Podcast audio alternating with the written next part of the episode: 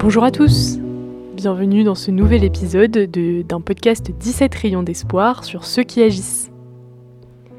Aujourd'hui, on se retrouve pour rencontrer le groupement féminin La Joie, qui est un groupement de femmes à Nzérékoré en Guinée. Ces femmes se retrouvent dans la rue pour faire des démonstrations culinaires afin de lutter contre la malnutrition infantile. Elles sont soutenues pour ça par le CEAD, le Centre d'études et d'appui au développement, qui se trouve lui-même à Nzérékoré. Ce podcast se focalise donc sur l'ODD numéro 2, fin zéro. On ne vous en dit pas plus et on vous laisse découvrir ce groupement féminin La Joie. Bonne écoute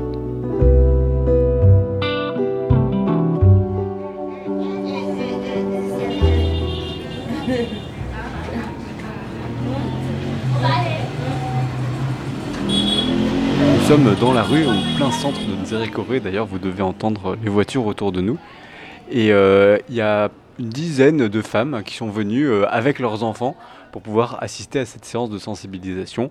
Et puis, bien sûr, il y a le groupement féminin La Joie, donc 5-6 femmes aussi, euh, qui ont commencé à préparer la nourriture pour la démonstration culinaire. Mais on ne va pas commencer directement par la démonstration culinaire, puisque cette sensibilisation à laquelle on va assister se déroule en trois étapes. D'abord la boîte à images, ensuite la prise du périmètre brachial des enfants et enfin les démonstrations culinaires. La boîte à images, c'est un petit livre avec plein de photos de dames et de leurs bébés. Et en fait, une des dames fait passer les photos, un peu comme un PowerPoint, mais euh, en papier, pour euh, montrer aux personnes présentes comment bien tenir son bébé, comment bien l'allaiter, euh, quels sont les avantages de l'allaitement par exemple.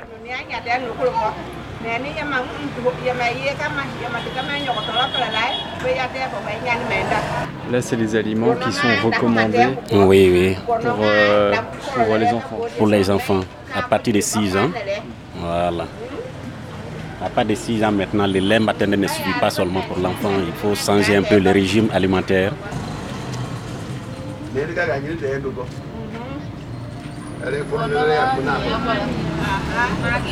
Ici, l'enfant a 6 mois maintenant. Voilà les différents types d'aliments qu'on peut maintenant préparer sous forme de recettes pour nous donner.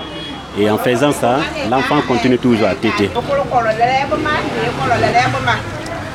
Et quand la grossesse est bien suivie, la femme met au monde un enfant qui est solide. Et dès juste après la délivrance, on met l'enfant au lait.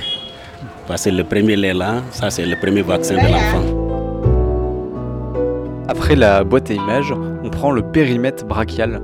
Euh, en fait, on profite du fait que les mères viennent avec leurs enfants pour euh, faire une séance de dépistage, euh, mesurer leur tour de bras pour voir s'ils sont en situation de malnutrition ou pas.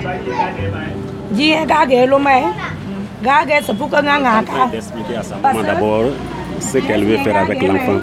Parce qu'avant de dépister un enfant, il faut expliquer à ses parents.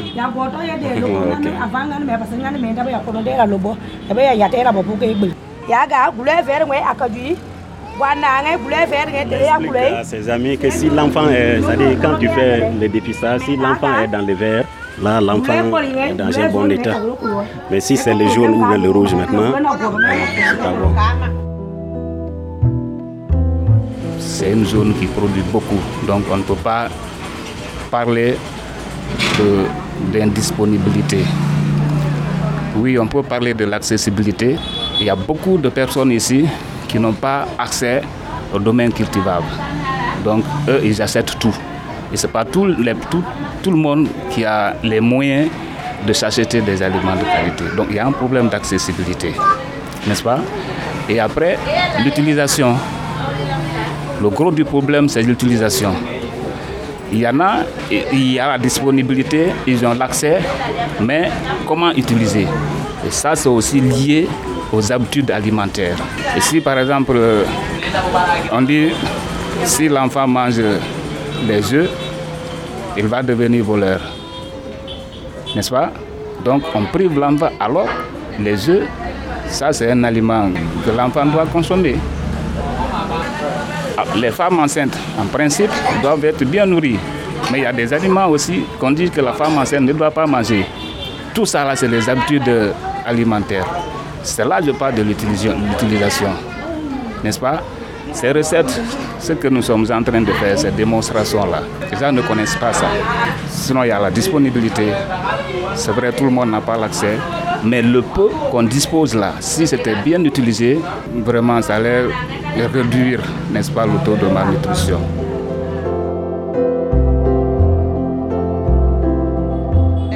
L'autre qui est là, ça c'est la farine de riz. L'autre là, ça c'est le lait en poudre. L'autre, ça c'est le sucre. Ça c'est la feuille de patates, tomates et oignons que nous avons préparé et faire en purée. Maintenant, nous avons pris demi-verre pour mettre euh, sur la poudre de farine. Nous allons mélanger ça. Nous allons mettre dans la marmite. Si ça sera cuit, nous allons, passer nous allons prendre le lait, mélanger aussi, mettre dans la marmite. Après, le sucre. Nous allons mélanger encore le sucre, mettre là-bas. Après, deux cuillerées d'huile d'arachide, plus euh, les ingrédients que nous avons préparés avant. Nous allons les ajouter.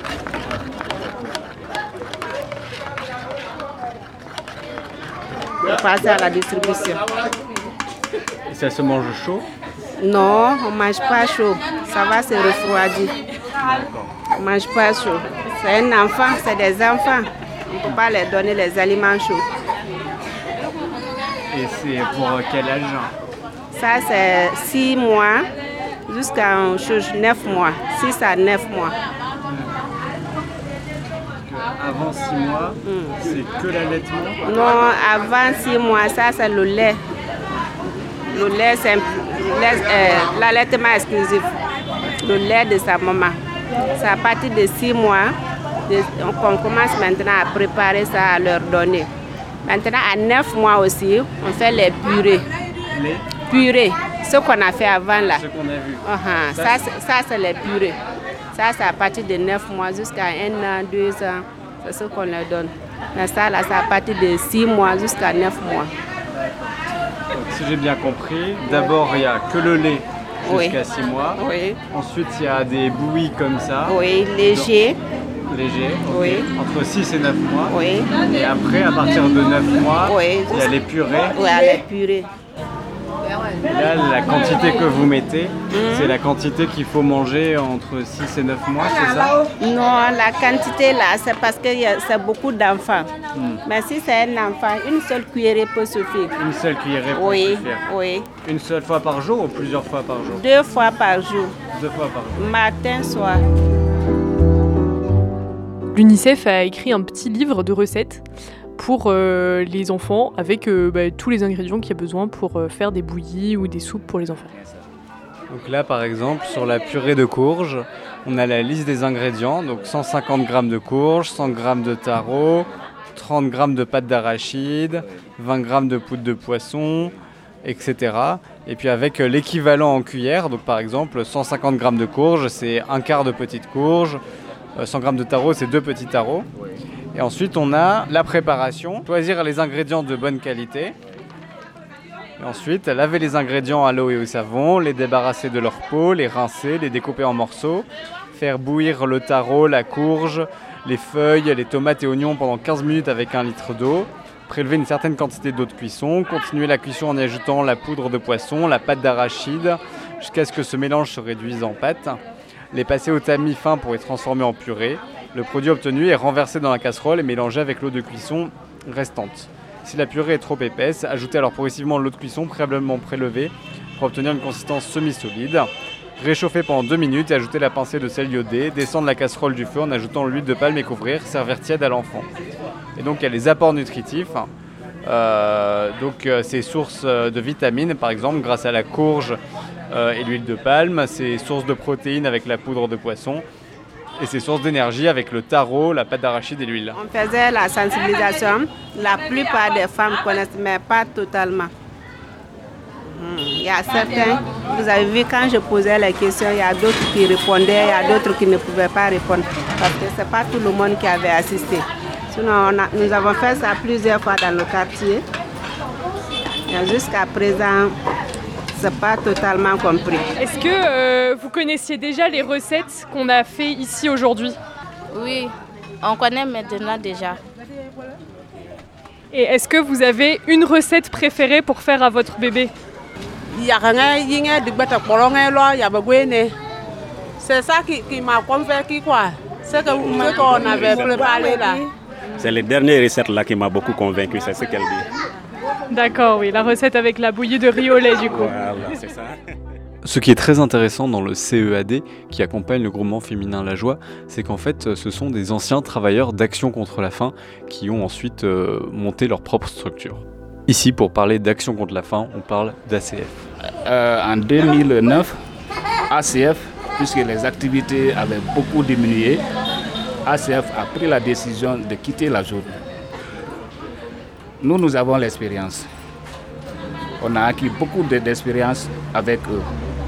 Dans tout ce que nous faisons aujourd'hui, nous avons appris ça avec ACF.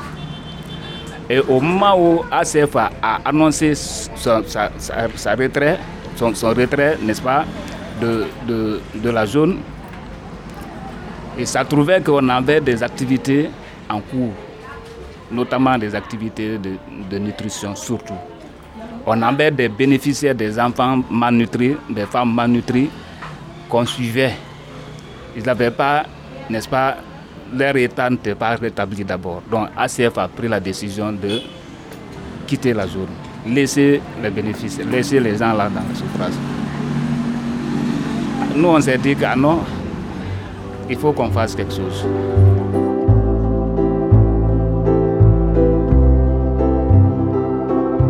Est terminé, on espère qu'il vous a plu. Euh, nous, on a été particulièrement touchés par euh, cette association et notamment euh, le CEAED qui a quand même réussi à, se reconstruire et à poursuivre les actions après que le financeur européen soit parti. Et on trouve ça vraiment très intéressant comme démarche. Euh, petite nouvelle, euh, petite nouveauté. Euh, à partir de maintenant, on va essayer d'être un peu plus régulier dans la publication des épisodes du podcast. On va publier tous les deux semaines le vendredi soir. Donc pour retenir, vendredi soir, c'est 17 rayons d'espoir.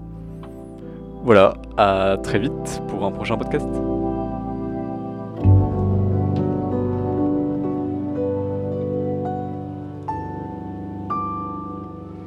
Le problème est réel, elle est là, mais c'est l'impression que les gens ne s'intéressent pas beaucoup. C'est pour que jusque maintenant, on continue à compter, n'est-ce pas, les enfants malnutris, même des femmes à tous les niveaux.